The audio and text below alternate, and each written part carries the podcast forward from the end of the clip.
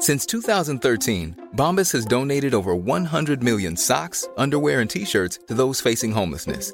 If we counted those on air, this ad would last over 1,157 days. But if we counted the time it takes to make a donation possible, it would take just a few clicks. Because every time you make a purchase, Bombas donates an item to someone who needs it.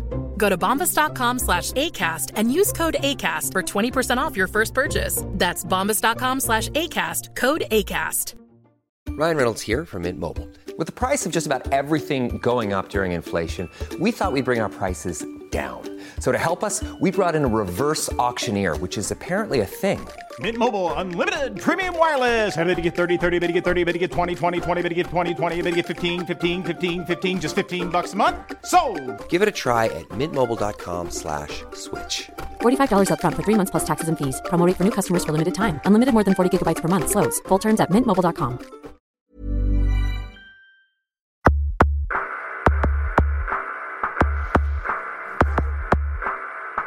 Bienvenidos a la Sunecracia. Hoy tenemos un poco de tertulia sobre podcast de ciencia.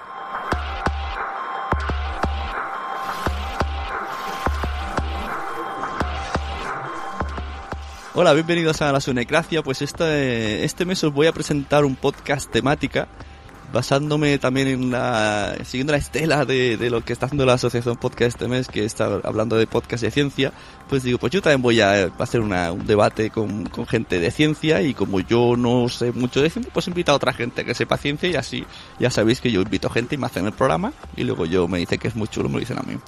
Así que hoy vamos a como ellos no saben de qué van a hablar yo tampoco yo nunca me preparo cosas vamos a improvisar un poco sobre temas de ciencia y podcast, que ya seguro que van sacando temas sin parar, lo que les cuesta, los tipos de, de podcast de ciencia que hay, si, si tienen mucho éxito, si cuesta, si no, bueno, estas cosas que, que los científicos seguro que se sacan de la manga, acaban hablando de agujeros negros y, y yo les dejaré que hablen mucho.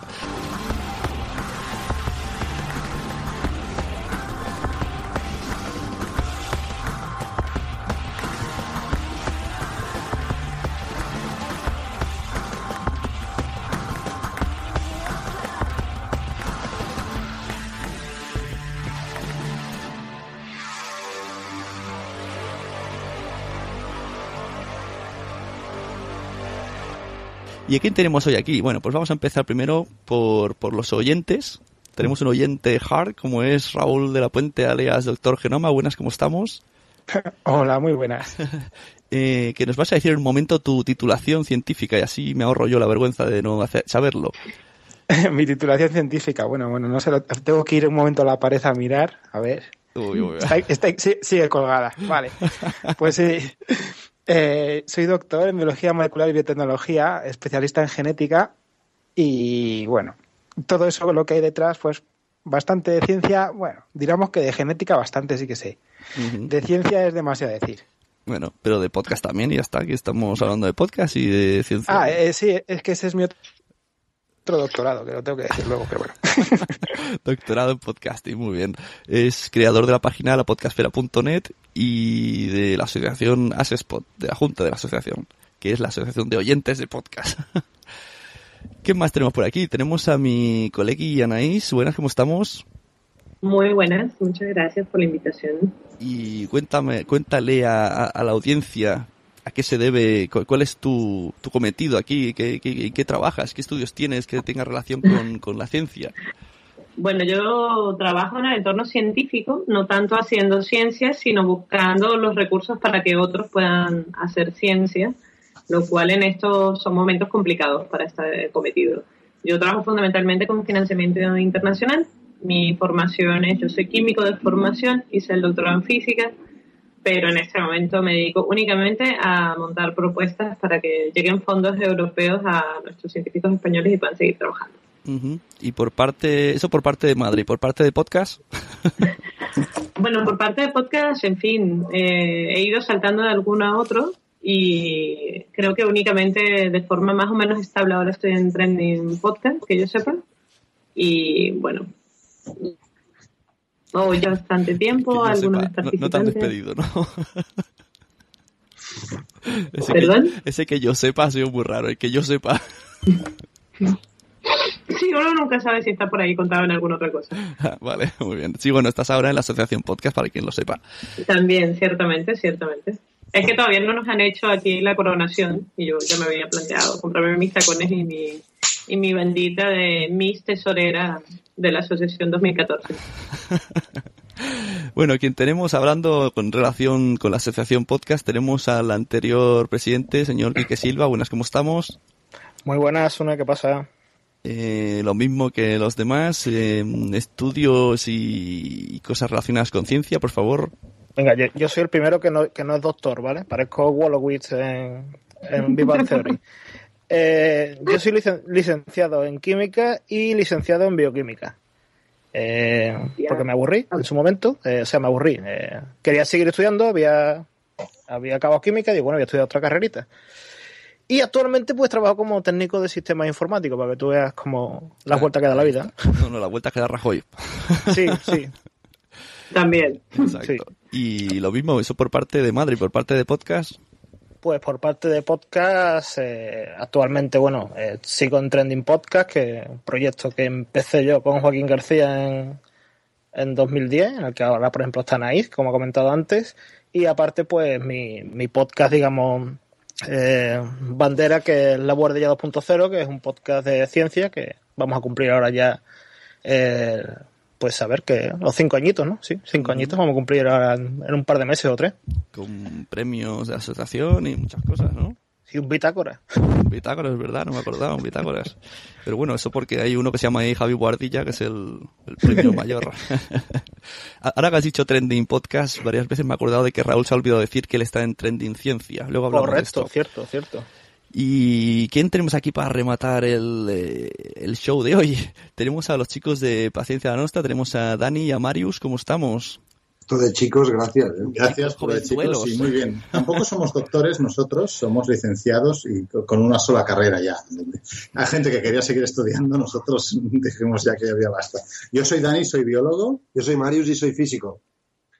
Y por parte de podcast, eh, bueno, nosotros venimos de la radio local, tenemos un podcast que se llama Paciencia Nostra y hace cinco años también. Y ahora este último año hemos estrenado Paciencia Nostra versión original subtitulada, que es en castellano.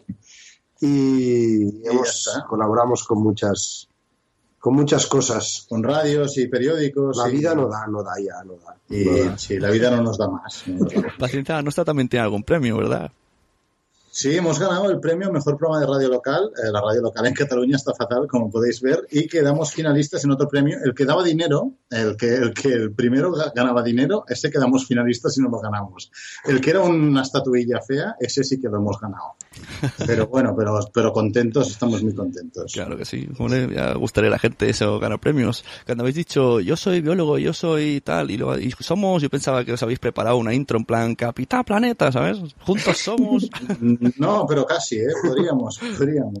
Pero ya estamos muy sincronizados, pasamos demasiado tiempo juntos. Bueno, pues no tenemos aquí al Capitán Planeta, pero sí tenemos los, los Power Rangers reunidos de la ciencia. Yo no, aquí estáis diciendo, oh, yo solo soy licenciado, joder, pues yo no, mejor no digo que solo tengo la FP. Pero no, oye, pues a nosotros somos de los que nos engañaron con que teníamos que hacer una carrera. ¿sabes? eh, eh, eh, perdona, perdona, yo he doctorado en teoría. O sea, porque yo soy del lado teórico. Si hablamos de engaño, lo mío fue una estafa. una burbuja inmobiliaria, ¿eh?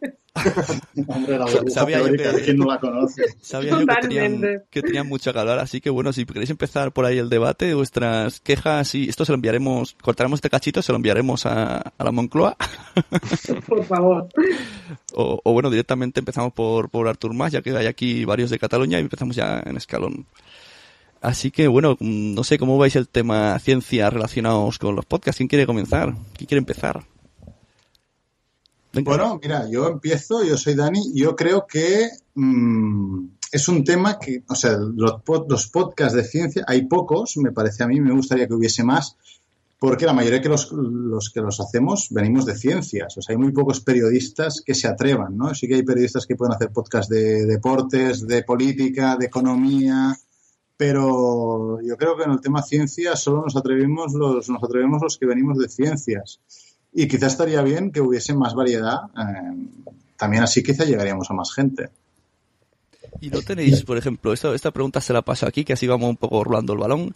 Eh, ¿Nunca tenéis ese miedo de que digáis algo y aparezca el típico sabiendo, no, no, esto no es así, porque según el no sé qué, dijo no sé cuánto, que esta teoría no? Nosotros, de hecho, tenemos una sección en el programa para eso, para pedir perdón por la pata que solemos meter de, de una vez a otra, porque eh, en este caso, en, en, la guardilla somos cuatro personas relacionadas con la ciencia, pero por ejemplo no hay ningún físico y nos solo debemos atrever con la física, entonces es normal que muchas veces metamos la pata. Raúl algunas veces nos ha corregido cosas de, de genética, pues yo estudié lo que era el segundo ciclo de bioquímica pero tampoco se metía tan en profundidad como se puede meter una persona que realmente se dedica a ello. Pero nosotros miedo a meter la pata no, siempre y cuando después, si alguien te lo dice, eh, admita, bueno, pues sí, me he equivocado, o, esto, mira, yo pensé que era así, o directamente me tiro a la piscina a ver qué salía, que a veces nos ha pasado, y, y yo no tengo, yo en ese caso, en ese tema no tengo problema con, mira, si meto la pata tampoco pasa nada, evidentemente tampoco voy a hablar de una cosa que no me haya preparado absolutamente nada, pero bueno, hay veces que hay que improvisar un poco y incluso durante el propio podcast nosotros eh, no tenemos un guion tal cual, tenemos una pequeña escaleta con los temas, pero después ¿Ah, la conversación acaba... ¿Qué va, qué va? Entonces, claro, la, de vez en cuando la conversación sale por unos derroteros en los que al final te tienes que meter en algún barrizal que otro. Y bueno, si te equivocas, pues después rectificas y ya está. Nosotros tenemos guion y Sí que tengo que decir que yo creo que es una de las cosas que más nos asustaba, yo creo que al principio, de no ser muy precisos y muy exactos, sobre todo también cuando empezamos a colaborar en radios grandes, porque te escuchan entonces miles y centenares de miles de personas y decimos, hostia, si decimos algo que no es exacto, pero vemos que, Ahora nos que no. Joya, no, pero que tampoco no hacemos, o sea, tú puedes decir algo erróneo, pero como eres de más o menos del sector, no dirás una gran burrada, ¿sabes? O sea, no dirás que humanos y, y dinosaurios convivieron. Igual te equivocas de algunas cosas, pero que solo lo pillan cuatro. Entonces yo creo que lo que aportas es muy, muy superior a, al pequeño error que puedes cometer. Y de hecho realmente la gente, a ver, alguna vez hemos recibido alguna queja o alguna crítica, pero muy poco, ¿eh? Nos hemos relajado bastante, que igual es un error, pero yo creo que hablamos desde el desconocimiento a veces, cosa que no es muy recomendable. Es un sitio desde el que no se tiene que hablar, desde el desconocimiento. Y Raúl, como oyente hiper mega activo e interesado en temas de esto y podcast, que seguro que tienes, luego me dices más o menos una lista de los que tienes de ciencia y así apunto yo también. Tú, Tú estás cuando... loco, estás loco. si quieres una lista, madre mía. Sí, pues te la bueno, pediré, ya... pediré. Pues cuando escuchas tú estos podcasts, eres de los que están, no, no, esto me lo apunto y luego le comentas, te lo ha dicho mal. no, no, que va. Lo que pasa que, a ver, los científicos tenemos esa espinita que es que somos muy rigurosos, los que solemos trabajar bien en ciencia y tenemos publicaciones y tienes una trayectoria de doctorado, etcétera, pues tienes ahí pues el instinto ya de rigurosidad metido en el cuerpo, que no es una cosa que, que vayas a voy a ver si dicen algo y lo apunto y luego se lo digo, no. Lo que pasa que es muy normal lo que ha dicho aquí, que por ejemplo, que a ver, eh, los que tratan podcasts multidisciplinares y, y no son especialistas en los temas, se nota muchísimo que, que pues hay errores y bueno, se intenta corregir. Yo se, se, lo mando por DM o por email si hay algún, algún fallo gordo, ¿sabes? Por ejemplo, me acuerdo muchísimo que, que yo estaba en el coche un día escuchando la biblioteca de Alejandría, viaje largo, ya veis, ¿no? Y, de esto que estás conduciendo y, y, no estás muy atento a lo mejor a, a, todo lo que dicen, pero de esto que, claro, escuché un, en un momento, porque los virus son todos ARN y hago yo, ¿cómo? O sea, de esto que te, te suenan las campanas. Claro, esto no, no, no, no, puede ser, ¿no? Es lo que dices, pues, no puede ser. Y dices, pero va, son cosas que, que te suenan en el momento. Hay muchísimas otras que yo de la guardilla, cuando luego han estado diciendo al programa siguiente el perdón por haber nacido, dices, pues mira, no me he enterado, pero sí es verdad que han tenido ese fallo. Pero no es una cosa que realmente los oyentes vayamos buscando porque ya se agradece mucho que, que se divulgue la ciencia desde un podcast. Pero mira, por ejemplo, yo el, esta semana que estaba Mark Zuckerberg en Barcelona, eh, hablaba de que quería conectar a, claro, él decía, a, a, un billón, a un billón de personas. Y medios de aquí, claro, lo tradujeron como un billón en lugar de mil millones. Y dices, hostia, realmente el tema de, del periodista que ya no sabe cuánta gente, yo entiendo que no puedas saber cuánta gente exacta hay en el planeta, pero saber que no hay un billón de personas, mm, te puedes hacer una idea, ¿no? Puedes, puedes no saber que son 6.000 o 7.000, si hemos llegado a los 7.500 o no.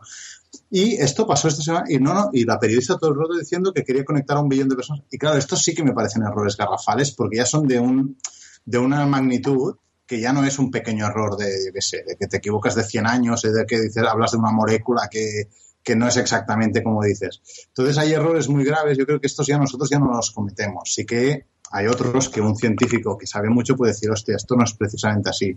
Pero bien, ya son más de matiz. Yo aquí tengo una pregunta para Raúl. Raúl, ¿puedo hacerte una pregunta? dime, dime. ¿Tú cuando publicabas, por ejemplo, o no sé, o sea, Sí, cuando artículos, un artículo, sí.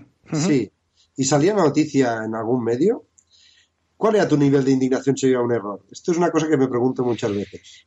¿Te refieres a decir si hay algún error que hago?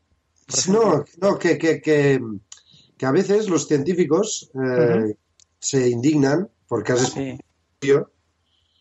¿De dónde viene esto? ¿Por qué este, este... Yo creo que hay un, un exceso hasta de rigurosidad, ¿no? Sí, puede ser. Mira, me pasó una cosa muy curiosa y esto os lo cuento casi por, por- Es una anécdota, pero es muy exclusivo porque es algo que lo he guardado en secreto. Pero ¿os recordáis eh, hace, un- no sé si fueron cuatro o cinco años, cuando salió que se había secuenciado el genoma de la leucemia?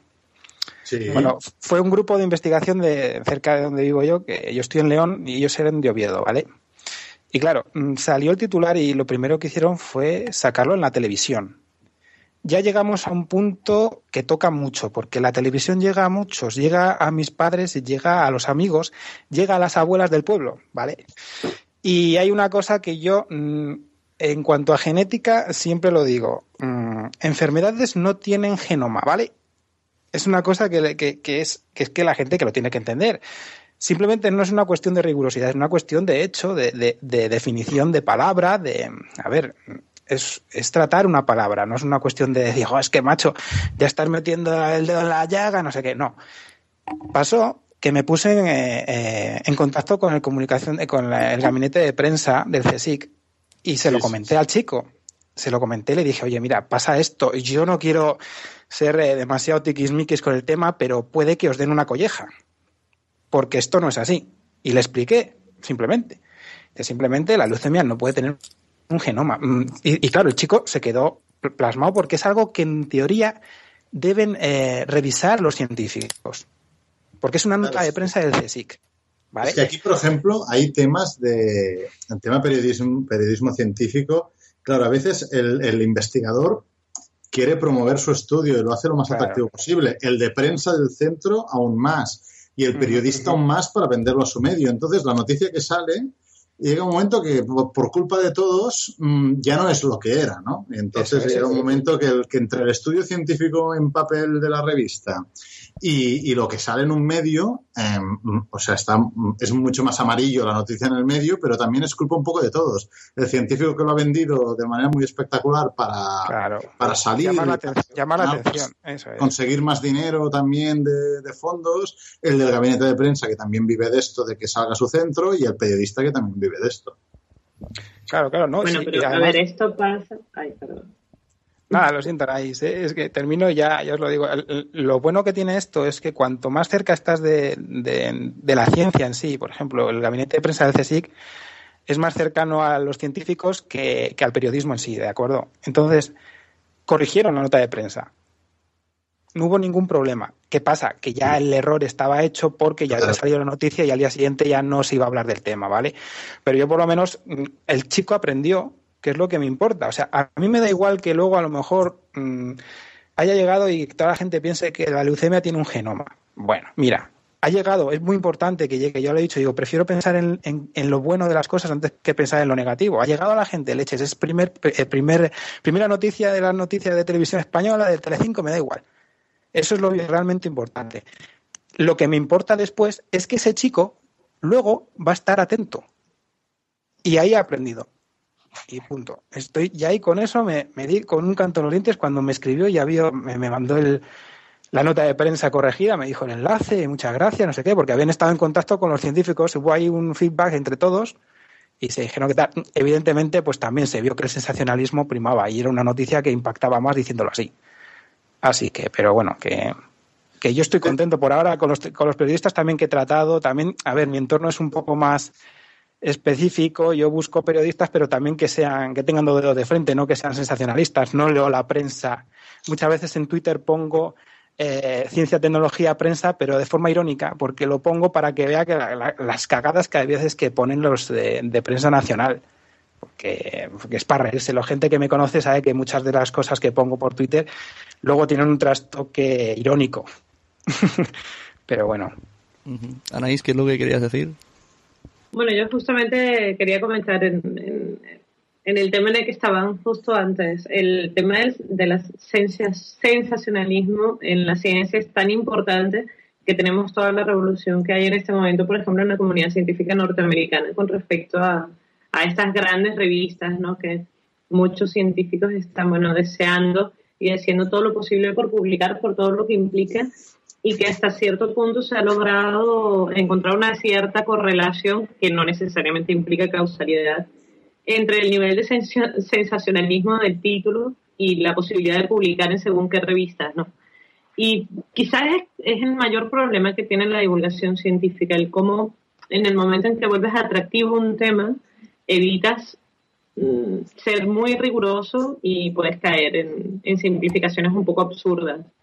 Yo no soy particularmente buscadora de errores en ningún caso, porque es una cosa que no, no, me, no me agrada, no me gusta lo más mínimo. Quizás soy muy exigente cuando el público es más joven, cuando las cosas están más orientadas a niños o adolescentes.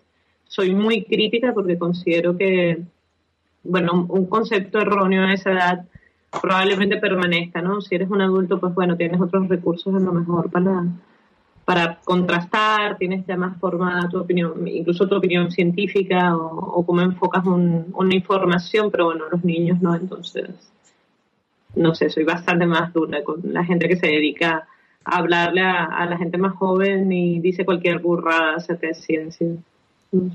Y especialmente estadística. digamos, mi, mi tema, a lo mejor lo que me ha servido la sangre para mí es la estadística normalmente. Es curioso que habláis de, o sea, por lo que estás diciendo es todo lo contrario a un, hablando podcasteramente, ¿vale? Pongamos oyentes de podcast de ciencia, que son muy pocos haters los, los, los de ciencia, porque tú te vas a cualquier otra temática y saltan a la mínima, cualquier se hayan equivocado de que el botón del móvil es de color es redondeado en lugar de cuadrado y van a, a, de huello. Y en cambio en ciencia decís que habéis visto cosas así un poco bastante grandes, pero bueno, preferís no callar porque porque bueno, porque es un bien que, hace a la, a la, humanidad.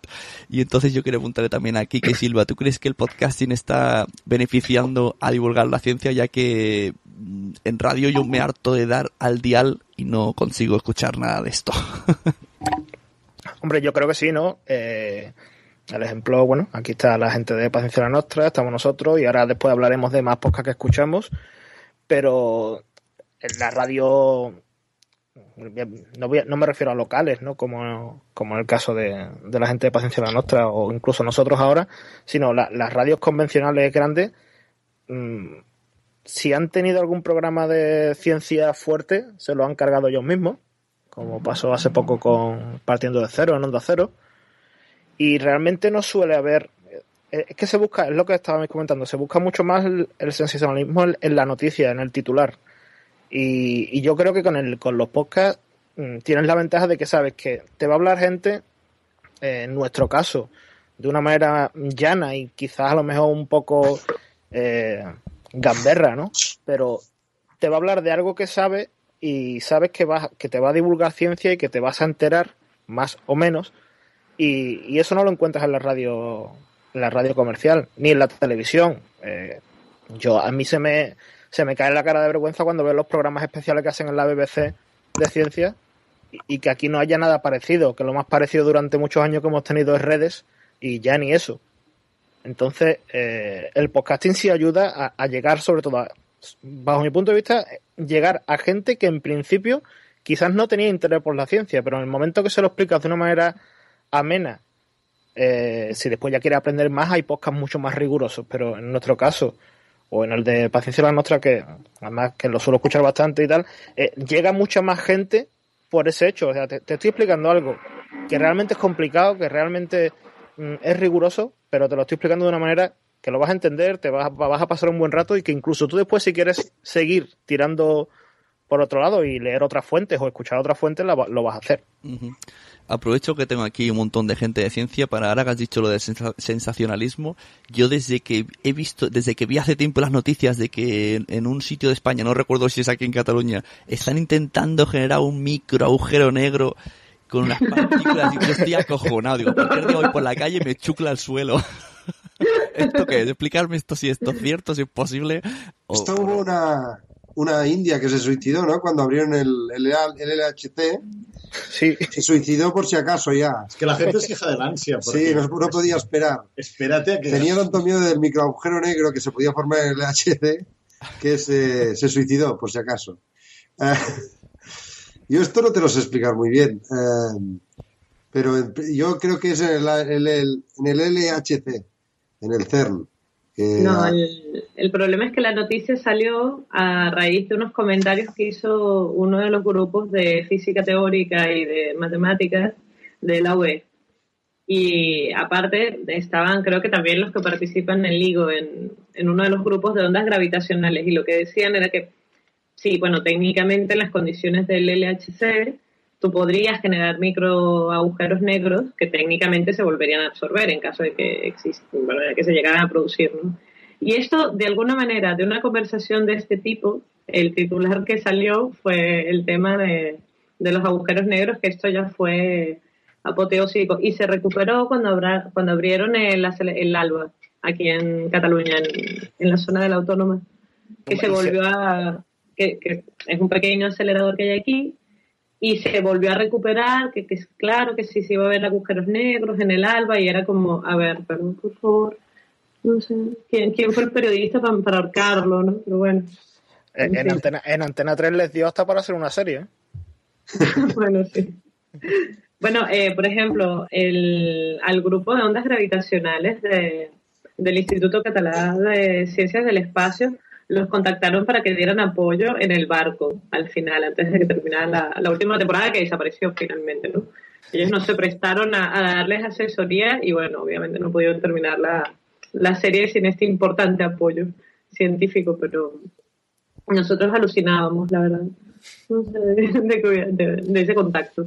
¿Y por qué siempre que las pocas cositas que, que veo por la tele y tal de, de- que se les ocurre decir de españoles relacionados con la ciencia, siempre es este se ha inventado la vacuna, tal, es español, este ha inventado no sé cuánto, es español. Digo, ¿qué pasa? ¿Que solamente eh, hay españoles inventando cosas? ¿O es que el resto no se dice? ¿O es que para que sal- a la que sale uno lo dicen? ¿O, o hay muchos y solo dicen el que es primo del político? Que eso también puede ser.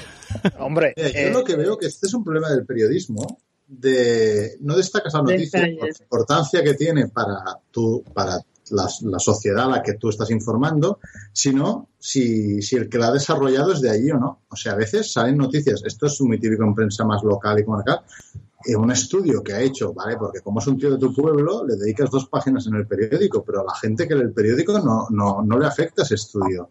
Y quizá un estudio que se ha hecho en otra parte de, España es mucho más importante, pero como no lo han hecho en tu pueblo, no sale.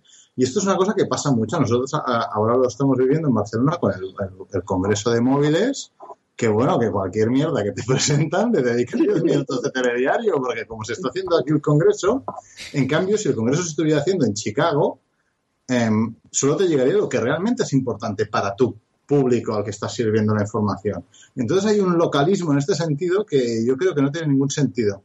Y en temas científicos pasa mucho, que a veces un gran descubrimiento que se hace en Japón no llega tanto como uno mucho menos importante que sí que se ha hecho aquí, pero que no tendrá la trascendencia pues para la salud, para nuevos tratamientos que puede tener el más lejano. Y este es un tema que nosotros sí que tenemos que intentar corregir y dar las noticias más importantes. Está bien explicar lo que se hace en, tu entorno, ¿eh? nosotros lo potenciamos, pero también poniéndolo en su justa medida y no destacando cosas que mm, simplemente por el hecho de que se han hecho aquí. ¿Y no será un poco de cinismo eh, periodístico, en plan, o sea, que por un lado están dando azotes y por otro, mira, mira qué buenos somos, que estamos haciendo que, que gente de aquí haga cosas importantes y cuando el resto están cogiendo las maletas. yo, yo, tengo, yo, yo tengo otra teoría ¿eh? en esto. ¿eh? Eh, llamarme conspiranoico, pero el, el que se le dé tanto bombo a estas cosas y sobre todo últimamente, eh, ¿no creéis que es un poco dirigido por los grupos, los grandes grupos de, de medios eh, para potenciar, entre comillas, la marca España y que si nos vamos fuera a trabajar en, en Stanford o en Cambridge o donde sea o en el CERN, eh, vamos a ser buenos, que nos vayamos, va- básicamente, iros de aquí y trabajar para nosotros fuera y después nosotros nos hacemos publicidad de la famosa marca España aquí eh, en el país. Club Bilderberg jamonero, ¿eh? Club Bilderberg. Yo Yo, sí yo voy a hacer una defensa de esto, voy a hacer una defensa en contra de Dani, voy a hacer una- de abogado del diablo. Yo creo que, que enseñar a la gente que aquí se hacen cosas es positivo. Hasta es positivo, y ahora voy a hacer más de abogado del diablo, ser un poco sensacionalista. La ciencia necesita dinero, la gente tiene que saber que se invierte en ciencia y tiene que querer que se invierta en ciencia. Hace poco salía eh, en Estados Unidos se ha hecho un- una encuesta de qué sabe la gente de ciencia y un cuarto de la población no sabe que la Tierra gira en torno del Sol. Pero Estamos a este nivel, ¿eh? O sea, uno de cada cuatro. Y lo, no y sabe lo peor es que no, no, Y no más de la mitad no creen la evolución. Más pero el la- 90% cree que se tiene que invertir más en ciencia. Bueno, mira, por lo menos. Y eso es una cosa que se consigue explicando que, a- que aquí a- tu vecino hace ciencia y la hace de primer nivel. Creo que cuando Y has dicho hasta si eso, exageras un poquillo, pues no está mal. cuando has Y dicho si- eso, y Ana, un poco sí sí, creo que cuando has dicho hay eso un de límite que... que yo creo que también se... Y estoy, estoy justamente haciendo de abogado del diablo, ¿eh? Pero es un tema este también. creo Yo, que si cuando, has- cuando has permiten dicho eso un, de, un inciso, del 90% me parece que, que Anaís le ha empezado a ser tics, lo de que el 90% quiere que haya, que haya dinero en ciencia. No, a ver, el, aquí yo, yo voy a ser un poco de abogada del diablo en muchos sentidos. O sea, eh, al que decía que ha sido una teoría conspiranoica reciente, no, llevo 10 años viviendo en España y te puedo asegurar que la tónica de las noticias científicas no ha cambiado significativamente en los últimos 10 años con respecto a marcar la nacionalidad de la persona que pone la noticia. No creo que sea un tema español, creo que es un tema que probablemente si te mueves a, a lo largo de, de países que tienen una cierta trayectoria científica debe ser bastante parecido, porque tiene un punto de nacionalismo lógico. Sí, Y sí, claro. Esa es tu tribu. El chamán de tu tribu sabe más que el resto de los chamanes. Punto. Y eso te hace sentir orgulloso. Es el mismo concepto del fútbol, es el mismo concepto de, de otras cosas mucho más banales.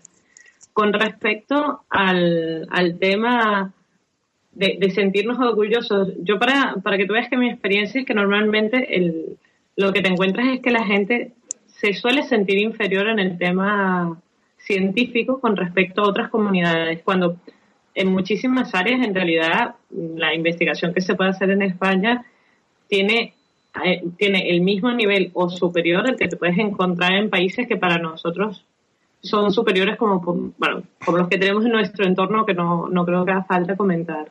Entonces sí que hay a veces una sensación de, de que siempre estamos un poquito por debajo, ¿no? Y no es tan cierto, entonces tampoco está mal que la gente se sienta orgullosa de la ciencia que se hace en, un país. Yo, yo no creo que tenga, prefiero sentirme orgullosa de eso que tener los, los futbolistas mejor pagados de, de todo el mundo, por ejemplo.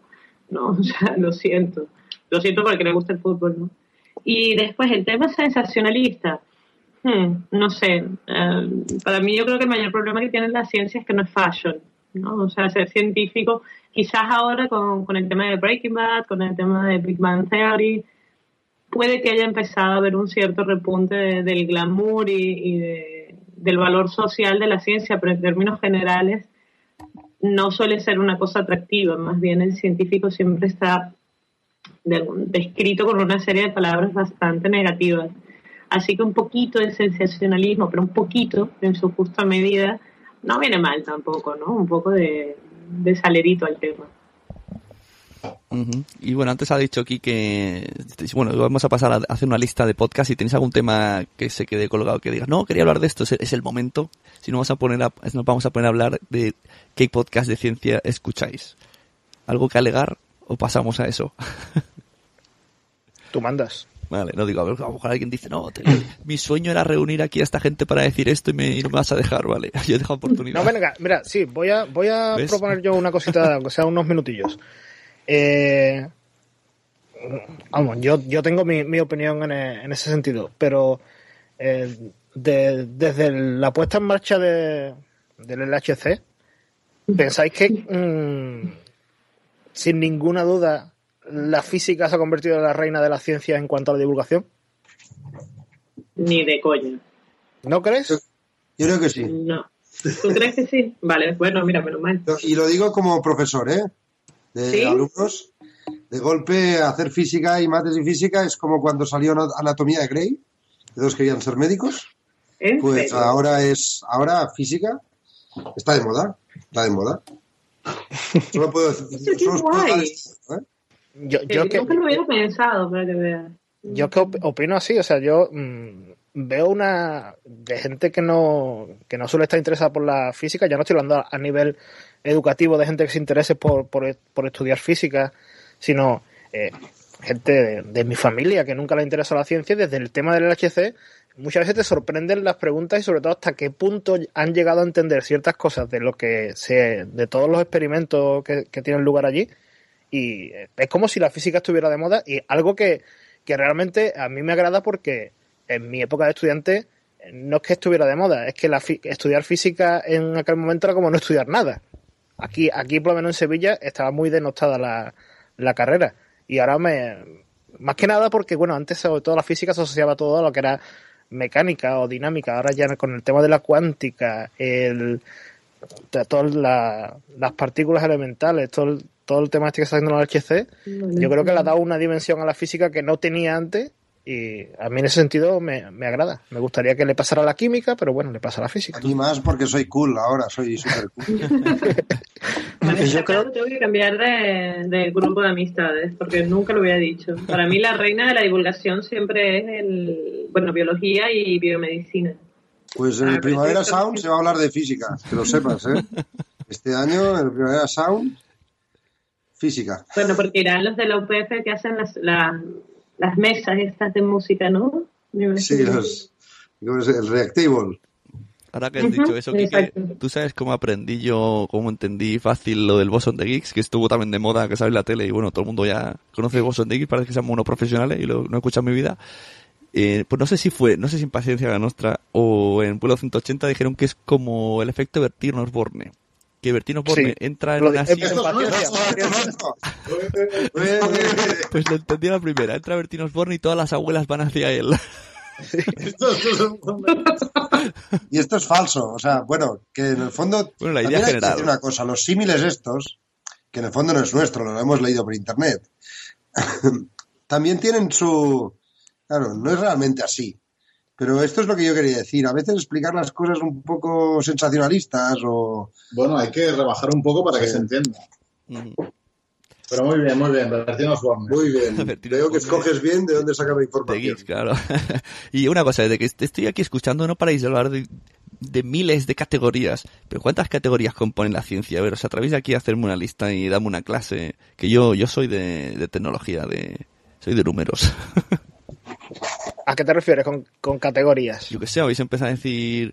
eh. Física, química... y- y- el otro ha dicho que Yo lo, veo, Phishing. yo lo veo imposible porque, claro, es que dentro de la biología hay 40.000 ramas, desde biotecnología, genómica, y dentro puedes entrar en proteómica. No, no, yo ahí es que la ciencia es muy, muy amplia.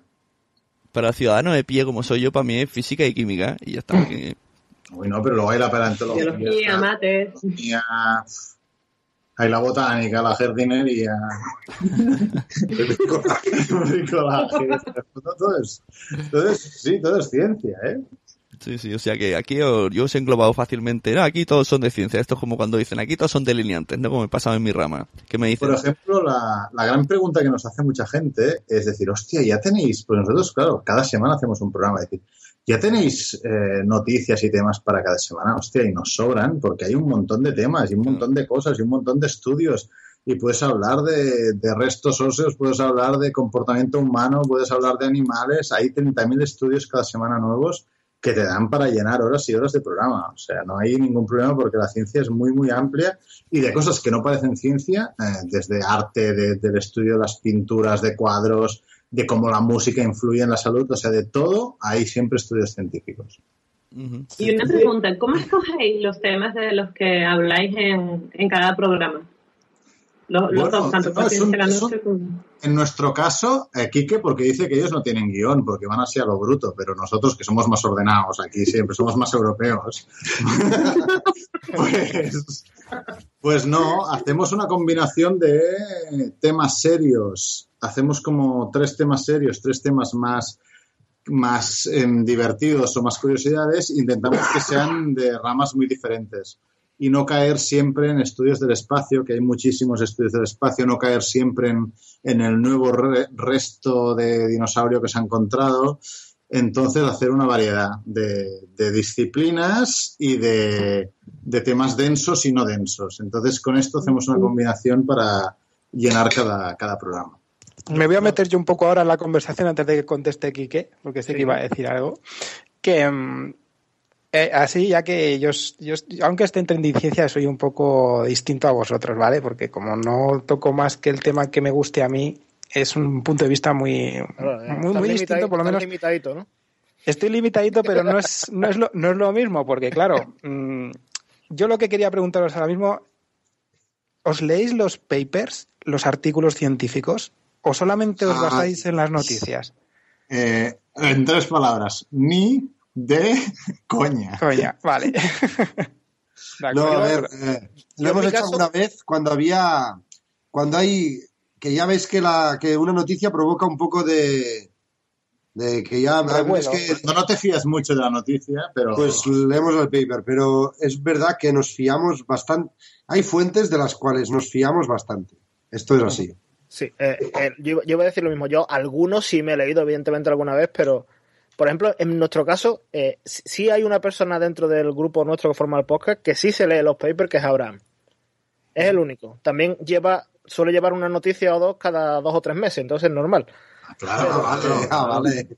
Pero él sí se lo suele leer. Yo, mm, si hago lo mismo que, hay nuestras fuentes que más o menos confías en ellas. Si tienes alguna duda, sí te vas al paper o yo en mi caso suelo consultar, sobre todo cuando son temas más de, bioquímica, un compañero mío que trabaja, afortunadamente, tiene un buen trabajo en Washington. No puedo decir dónde trabaja porque ya me ha dicho que si digo dónde trabaja me tiene que matar, pero... Eh, no, pues no lo digas, no lo digas. no, no, Washington es muy grande.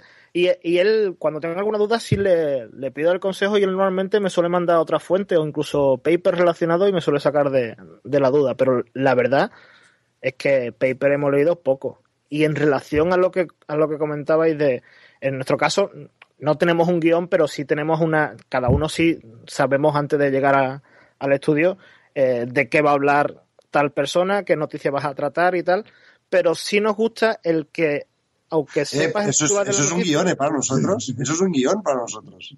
Claro, no, nosotros simplemente nos llevamos durante la semana más o menos hablando por correo electrónico o por WhatsApp y estas cosas. Y mira, pues yo iba a llevar una noticia de eh, del nuevo descubrimiento de agua en Marte, ¿vale? Pero no, no, no solemos citar uno a otro la fuente porque lo que nos gusta es que mientras uno está hablando la noticia, la otra persona no sepa realmente todo lo que voy a decir para que dé pie a las conversaciones que en nuestro caso solemos tener. Porque si esto está bien, esto está muy bien. Porque si yo ya sé exactamente lo que me va a decir una de las personas, eh, el chiste o la gracia o el humor que se le intente dar y tal, queda un poco más forzado que si es un poco más espontáneo. Entonces nosotros sí lo hacemos de esa manera. Yo sé de qué va a hablar cada uno, o sea, qué tema va a tratar, así en titulares, pero no nos metemos a ver exactamente de qué habla la noticia y preferimos entrenarnos allí mismo en directo. Raúl, ¿qué, te o sea, ¿qué, ¿qué opinas? Porque tú has hecho una pregunta y supongo que iba con una conclusión después. no, que lo sabía perfectamente. Ah, ah.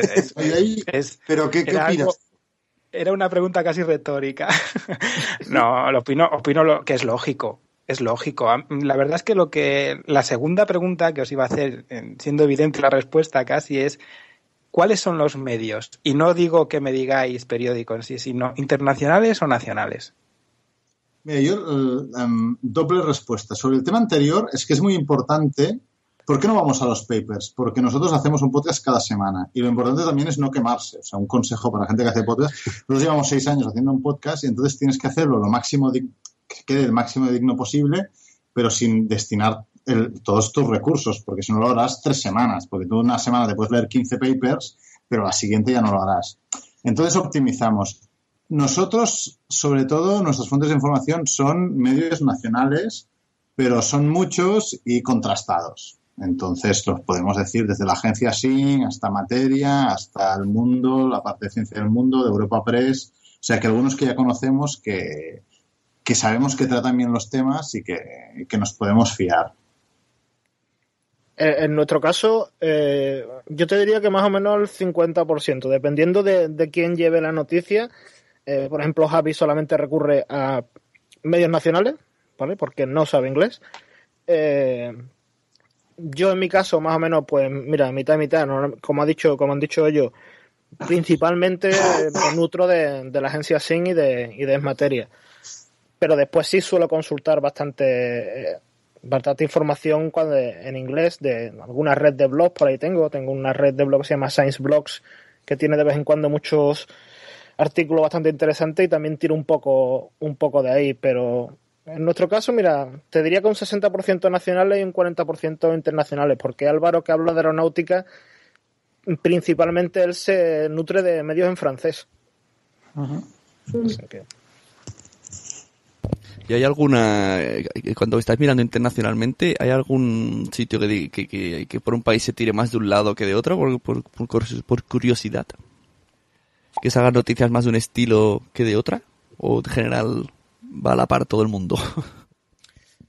Hombre, mm, en el caso, como te digo, yo normalmente cuando suelo consultar, yo lo que consulto es una red de, blogs en la que hay gente eh, de Australia, de Nueva Zelanda, de Canadá, de Estados Unidos, eh, británico.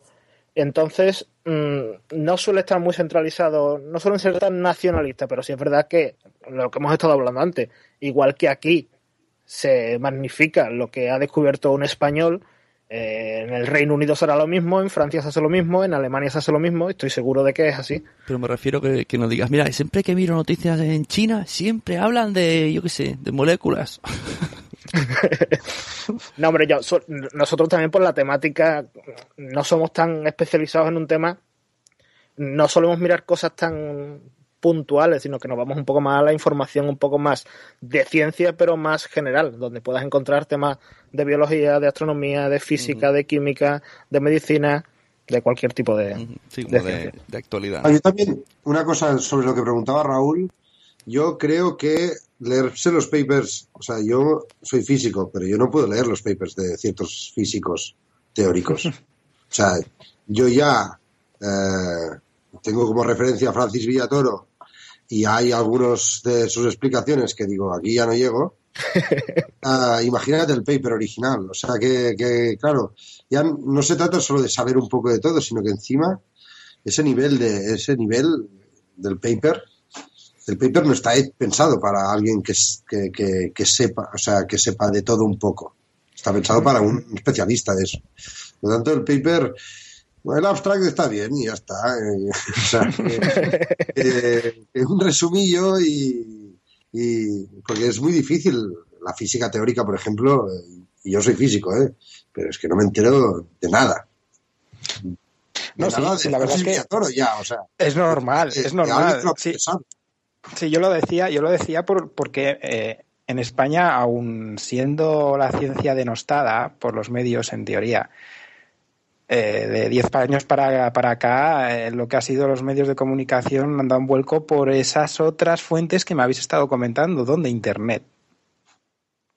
Es muy importante, todo lo que habéis dicho es muy importante. Yo no decía que, a ver, evidentemente, ni yo a veces que hago un podcast científico de mi rama, hay veces que tampoco me leo el paper veo lo que es, como sé de qué va el tema, digo, bueno, no tengo problemas porque es un, es un podcast corto de divulgación científica. No voy a meterme en el tema. Si me tengo que dar una conferencia en algún sitio, pues sí, me tendré que leer ese paper y sus referencias. Sin embargo, el hecho de que eh, se, se, pueda fiar uno ya bien de lo que se, de lo que ocurre en ciencia en medios de comunicación como son eh, sitios como blogs, como habéis dicho, eh, mm, derivados de otros medios como la BBC, etcétera, es, es, genial porque está al alcance de todos. Es lo bueno que tiene la ciencia que, que, que está ahí. O sea, es que no tienes Pues ni, sí, que, está- ni que moverte está del, asiento. Claro, claro. Esto ha claro. cambiado mucho, pero O sea es una pena que haya cambiado sin profesionales. Sí. O sea, lo digo porque nosotros estamos ahí esperando a ver en qué momento podemos saltar a, a vivir de esto y, y, y- y no, o sea, es verdad que se ha adelantado mucho, pero en base a, a muchos voluntarios, como si dijésemos, a mucha gente que hace divulgación por querer hacer divulgación. Ah, ya sé quién hace divulgación científica en la tele. Os va a encantar. Flippy. Ese no hace divulgación científica. Él se encuentra cosas científicas y dice, pues lo voy a poner aquí. Claro, está ayer Butters. Sí, yo, yo encuentro que está un poco. Aprovecho para decir que yo creo que Flippy, eh, o Flippy o el que lo hace ahora, que no sé quién es, ¿Dónde podría, está el hombre de negro? No sé. no- podría explicar alguna cosa más, la podría colar.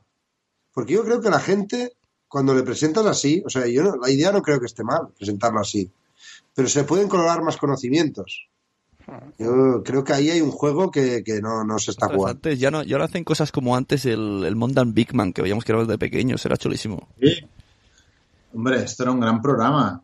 Bueno, ahora aquí en Cataluña ha empezado hoy un programa de Dani Jiménez, que es un chico que hace experimentos y hace un programa para joven, para niños y jóvenes que tiene mu- mucho éxito en TV3, que se llama Dynamics y es de, de divulgación científica y realmente está teniendo un éxito apabullante. Ah, pero Pero bueno, son siempre son pequeños oasis en medio de un desierto de la nada, ¿no? O sea, los medios públicos, la divulgación de la ciencia es, es muy baja, muy, muy pobre comparado, pues, con los programas que tienen, yo qué sé, de cine, por ejemplo, de otras cosas de letras que se consideran cultura. La ciencia no se considera cultura. Y en contra de lo que piensa gente, que a veces es, no es que el público quiere, nosotros, yo creo que, yo creo que nos, bueno, nosotros, yo creo que eh, a la gente también quiere lo que le das un poco.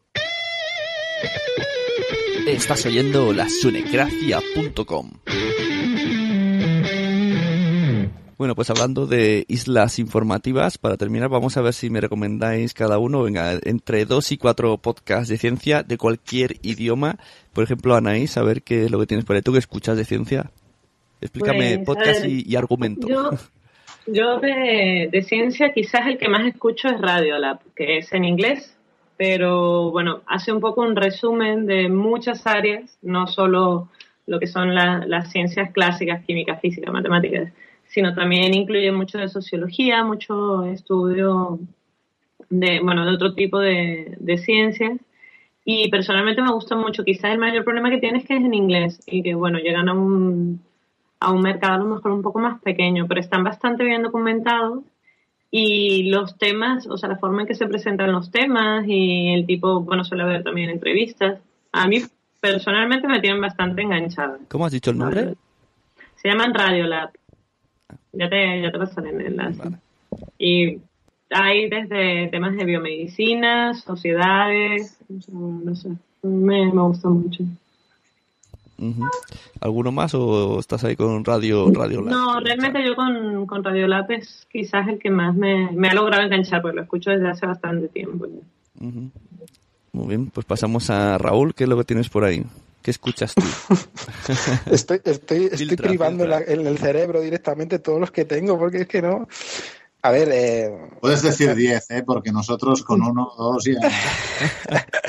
Vale, no, es que eh, la verdad es que soy muy, muy saltarín en el tema de- del consumo de, de ciencia. Tengo épocas y temporadas en las que a lo mejor estoy muy metido en los podcasts de inglés, como de pronto en, solo en castellano, como de pronto me paso a YouTube. O sea, es que esto es así, hay tanto contenido que que puedes estar en cuanto consumiendo ciencia.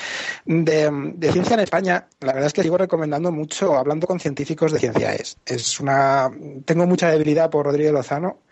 Es un tío que es muy buen entrevistador y, y los que lleva pues son gente que intenta divulgar, no solamente contar la parte técnica, que entra muy bien el, el que entrevista en ello, y yo creo que, con eso, eso y sobre todo ciencia nuestra de cada día, porque son eh, los dos de ciencia y son muy divulgativos y muy cercanos a cosas mm, noticias que salen en los medios y también sucesos que te ocurren en la vida real. Y son, pues es lo que, eh, la amiga, ¿no? Lo que te atrae, a lo mejor un poquito, lo que oyes y lo que te pasa, ¿no?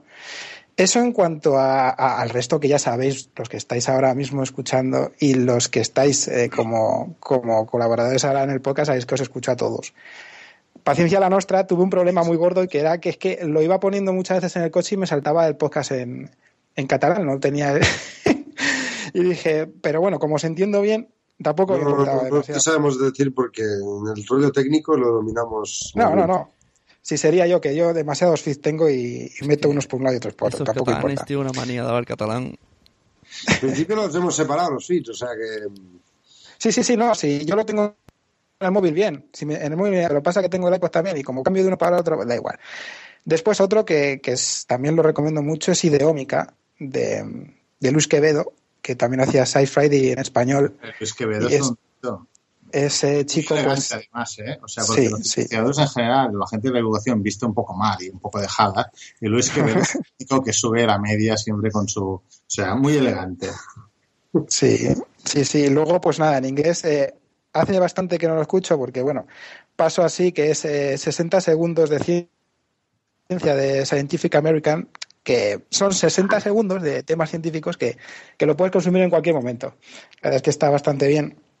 También me suelo ver casi todas las eh, conferencias de TED, de ciencia y medicina, porque que ver también a la gente cómo se explica y dando una idea de lo que tiene, pues es bastante interesante. Y, y no quiero decir más porque, porque yo creo que, que- que vamos a dejar a- al resto que hable un poquito. Venga, señor Quique Silva, usted que es lo que oye de ciencia por ahí. Pues a ver, mira, eh, voy a empezar por lo que escucho, eh, iba a decir en castellano, pero no, mira, también en catalán, porque yo empecé escuchando Paciencia la Nuestra en catalán y me daba igual. Es decir, yo, yo he aprendido algo de catalán Ah, gracias tú, a ellos. ¿eh? Yo, yo los conocí por ti, me enviaste un WhatsApp. Sí, Mira, sí, sí, esto. Y, y yo empecé a escucharlo antes de que tuvieran la versión en castellano. Y mira, yo me. Eh, hombre, Nosotros cosas- empezamos con vosotros en castellano, estamos esperando a ver cuándo lo hacéis en catalán también. cuando, cuando ya escuchemos lo suficiente y tengamos el bagaje, ya Venga. Venga. Eh, después, bueno, también escucho Trending Ciencia eh, en español. Los de ciencia es, los escucho casi todos. Hay un par de ellos que no se lo escucho a menudo, pero bueno, de ciencia es, sí los escucho eh, todos. Ciencia al Cubo de Radio Nacional de España. Mira, este lo teníamos guardado porque somos muy fans también de América Valenzuela. Y yo, yo también soy muy fan. ¿No? Del, programa de radio que hace eh, también. Yo también, yo también. De eso también. Que no- No se te puede sacar de casa. ¿eh? No, mira, y después escucho un, un podcast de, que se llama Desde, el Sur, Explorando el Cosmos, que no sé si lo habéis escuchado alguna vez, que es un podcast de astronomía y de física. Eh, es de, creo, creo, porque bueno, lo escucho directamente desde iVoox, creo que, que es de origen mexicano, que está bastante interesante. Son podcasts muy largos, pero bastante interesante. Y después yo en inglés sí escucho eh, un par de podcasts que son eh, de, la, de la BBC, escucho The Infinite Monkey Cage de Brian Cox y, y The Naked Scientist, que también es otro podcast de la Universidad de Cambridge que, que escucho. Que realmente escuchando The Naked Scientist fue como me surgió más o menos la idea de, de hacer la guardilla. Es un podcast así un poco eh, más irreverente, más humor, eh, quizás que ciencia, y, y me surgió de ahí la idea. Y los señores Marius y Dani. Nosotros tenemos que decir que, que, que, que La Guardilla es nuestro principal eh, podcast, sobre todo porque cuando la escuchamos, esto, claro, además te das cuenta que empezasteis, o sea, empezamos un poco mm, en el mismo momento. Sí, y que la idea, y que la idea de, de comentar la ciencia, la actualidad, así, mm, con un jiji jaja, nosotros no teníamos cervezas, pero ellos sí. Eh, pero eh, esta idea de, de, de, bueno, vamos a hacer una divulgación, pero eh, como más relajados, como más relajados, como más eh, eh, con humor, esto coincidimos y, y- Y esto fue como un flechazo. Desde aquí, Quique, un, un flechazo que tuvimos. Y luego sí que seguimos mucho Trending Ciencia y, y también, ya que se ha hablado de canales de YouTube, claro, es que nos habéis, nos habéis quitado ya todos ahora. Pero Lo que no he dicho yo todavía, que tengo aquí otro, supongo. yo tengo, nosotros tenemos em, debilidad por ASAP Science, One Minute Physics y por y ahora Quantum Fracture ¿eh? es un canal que ha empezado, tiene ocho vídeos, pero nos ha gustado mucho su manera de Quantum Fracture es un canal de YouTube también. Bueno, no sé, estas son algunas de las cosas más las, las que habéis dicho. Yo sigo insistiendo que yo escucho mucho a Francis Villatoro eh, en Trending Ciencia, en Trending Ciencia, porque sus, pod, eh, sus eh, posts eh, son muy difíciles de que los entienda y ahí yo lo entiendo mejor, en, hablando. Y Geocastaway, que este nos ha dicho, que de geología, este nos gusta bastante también. Y Luis Quevedo lo seguimos también bastante. Bueno, es que nos lo habéis quitado todo. Es que tampoco somos tantos. ¿eh? No, no. Sobre todo, pero sobre todo, sobre pero bien avenidos, ¿eh? Bien avenidos. Hombre, sí, sí. Hombre, sobre todo en, en castellano. Es verdad que, que en inglés hay mucha más variedad, pero en castellano al final somos todos primos hermanos. En catalán no te explico. A veces se hace una reunión de divulgadores, Y somos- llegas y dices, hombre, ¿hay alguien nuevo aquí? Somos. Muy bien, pues a mí me ha gustado esta charla que hemos tenido. Supongo que la gente estará ahora. Yo, mira, en el rato que se está hablando, yo he cogido el Pocket Cast y me he apuntado unos cuantos. Así que, mira, por lo menos habéis conseguido enganchar a uno, que he sido el primero que lo ha escuchado porque aún no está editado esto. Y, y- y imaginaos cuando esté editado la gente que se suscribirá a lo que estáis recomendando. Así que, bueno, pues. Bueno, esto después del porno, ¿eh? esto está claro. Eso ahora hacemos otro debate. también, también tiene su parte de ciencia, ¿no? Hombre, hombre. Ciertamente, ciertamente. Joder, anda Giannini, ¿eh? buscate en Manuel que se me anima, que se me anima el, el patio.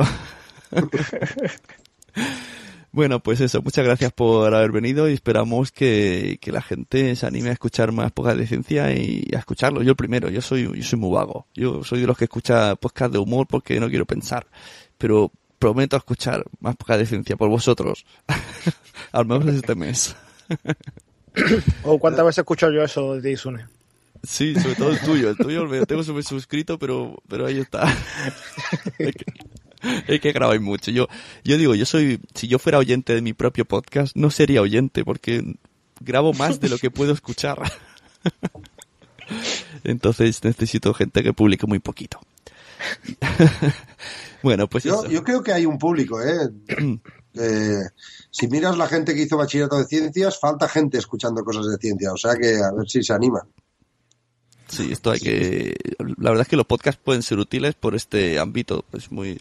No se encuentran en ningún sitio donde puedas. A lo mejor a mí es que no, no me, no me interesa, no tengo esa inquietud por escucharlos porque nadie ha despertado esa inquietud en mí. Pues mira, con los podcasts sí que es una oportunidad. Hay, hay un público que nadie tiene en cuenta, nosotros los primeros, que es gente que tampoco es investigador investigador, pero que ha estudiado ciencias, que ha hecho, claro, yo qué sí. sé, ingeniería, matemáticas, arquitectura, física, biología y que, bueno, y que se dedica más o menos a ello y que sí que tiene un cierto interés, que igual no es un friki de la actualidad, pero que es un público bastante amplio, porque si tú te fijas, como decía Marius, toda la gente que ha hecho alguna carrera relacionada con la ciencia, pues es mucha gente, desde geología, biología, bioquímica, esto, arquitecturas, eh, todas las ingenierías. Y esto es un público que, bueno, que, Que escuchen la guardilla. Que pueden escucharnos los podcasts. Claro, que escuchen La Guardilla, que escuchen Paciencia la Nostra, Trending. Trending. Y Anaís ya sacará algo todo. también. Anaís tenía un blog, ¿no? Que se llamaba Llueven Limones. Sí, También. pero yo rápidamente me di cuenta que mi habilidad para divulgar era nula y le estaba haciendo un... No, hombre, no. Le estaba haciendo más mal a la ciencia que buen que bien, así que me retiré rápidamente. Mientras Pero- no pero bueno, yo hago otro tipo de no cosas. a la ciencia. O sea, el día que estabas en televisión a las 3 de la madrugada diciendo bendiciones y buenas noches, ese día sí. No, no, pero ciertamente yo creo que para ser divulgador hay que tener una, hay que ser de una pasta especial y yo reconozco mucho el trabajo de gente como vosotros que hacéis llegar la ciencia al, al- bueno, a todos, ¿no? Porque yo también me considero una ciudadana a pie y siempre puedes aprender algo, siempre te puedes dar cuenta que había un pequeño detalle que no habías entendido del todo y bueno, yo disfruto como una enana con este tipo de cosas. Por ejemplo, anécdota, yo aprendí cómo crecían los bullets viendo un programa de divulgación, porque donde yo vengo mucho bullet tampoco hay, así que me quedó grabado. Los de bullets. no, no, no, lo vi en, en Kekicom, con unas mangueras que hacían como la simulación de cómo crecían los, los, los bullets y mira, se me quedó grabada la imagen. Y aquí tenemos una debilidad por las setas tremendas. Sí, sí, para quien no Hay un sepa- programa Sí. desde hace 10 años solo de setas, Sí, imagínate. sí. Para quien Sí, no sea de Pero, por Cataluña, ejemplo, cazadores de bullets no lo he visto. No, no sé, no me ha llamado. Eso, para quien no sea de Cataluña, explicar que Cazadores de Setas es un programa que creo que daba los domingos y pues eso, te sale una persona y va al bosque y te dice qué setas se cogen y cuáles no y, y Sí, ahí- pero hace como 10 ¿Cómo se años. y a la que termina el programa sale todo el mundo al campo. Sí, sí, ¿no? Y bueno, ha, ha habido polémicas de que esto ha generado que la gente vaya más al campo y que han arrasado con Claro, todo. que y los, una seta sí, ya. sí, sí, los profesionales que vendían Ah, sí, setas sí, estaban medio arruinados por culpa del programa. Hostia, Eso sí que no lo sabía. Pero bueno, sí. no me extraña, Yo- porque te yo- digo que Bueno, pues lo dicho, antes hablamos de caza de setas, pues no, cuando veáis porno, no, no lo hagan en casa, como dicen los de los de la tele, no lo hagan en casa, chicos. Hombre, no, sí, sí, sí, Sí, no, no, yo lo siento, pero Caso sí, a ver. eh, sí, eh. igualito, igualito que la tele. Jolín. Mis, lo mis congratulaciones.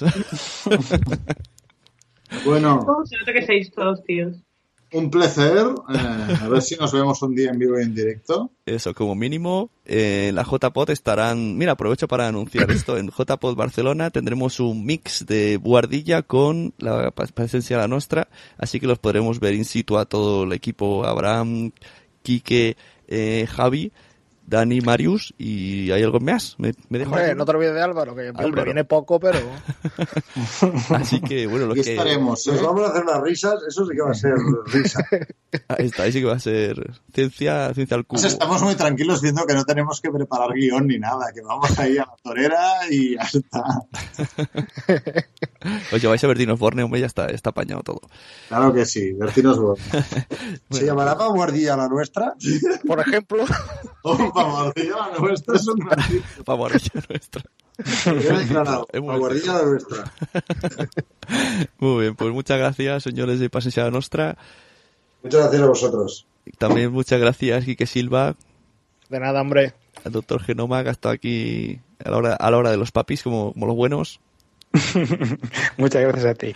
Y Anaís también, gracias por, por asistir aquí a la, a la charleta. Esperemos que a la gente le haya gustado. Un placer para mí también. Muchas gracias por la invitación. Y eso, pues ya sabéis, como hemos dicho, escucharlos a todos, cada uno en sus podcasts. Si alguien quiere algún nombre que se ha dicho, pues me lo preguntáis por el Twitter yo se lo pregunto a ellos, porque no voy a escribir un super post con, lo- con todo lo que han dicho, porque han dicho muchísimas cosas.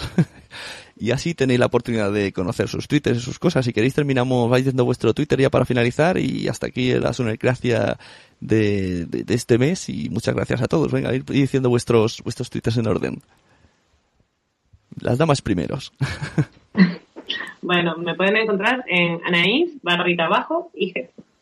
Raúl, Yo soy arroba doctor Genoma. Quique. Yo arroba Quique Silva y el del podcast arroba guardilla. y los señores de Pasencia. Nosotros somos arroba paciencia nostra. Sin el la, sin el la. Paciencia nostra y ya está. Habéis visto, habéis empezado siendo chavales y ahora os llamo señores. Habéis, habéis envejecido durante esta hora. Pues sí, el tiempo pasa. El tiempo, el tiempo es ciencia también. bueno, muchas gracias chicos. Nosotros- Bueno, buenas Hasta noches, gracias. Buenas noches a todos. Buenas noches.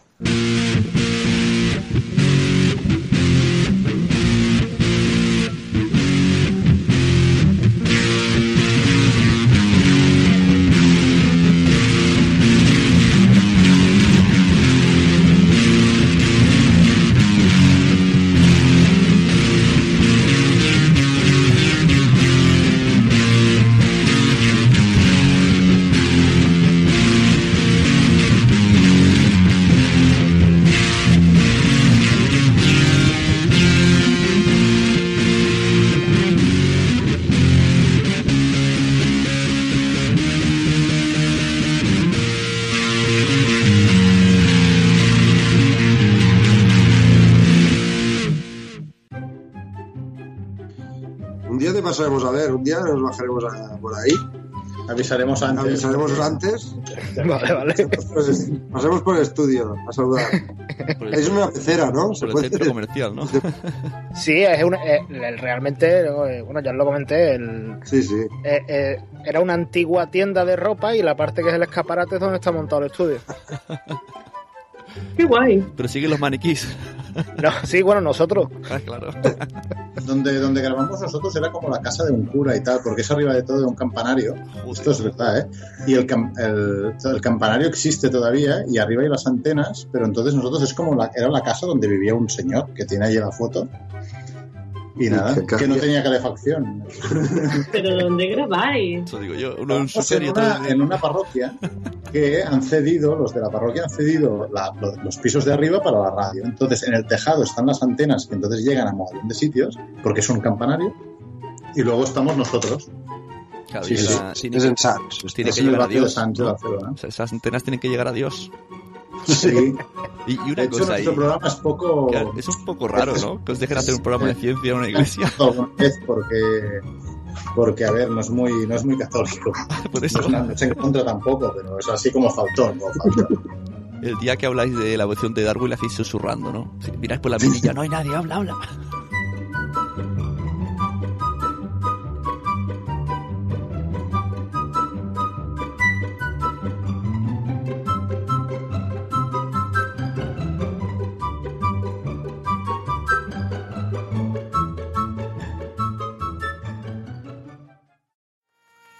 ¿Te ha gustado este episodio? Pues vuelve al siguiente a por más. Y si te has quedado con muchas ganas, entra en nuestro premium. Quiero ser podcaster.com barra premium. Ahí tienes un montón de episodios más, además sin cortes y muchísimas cosas más extras.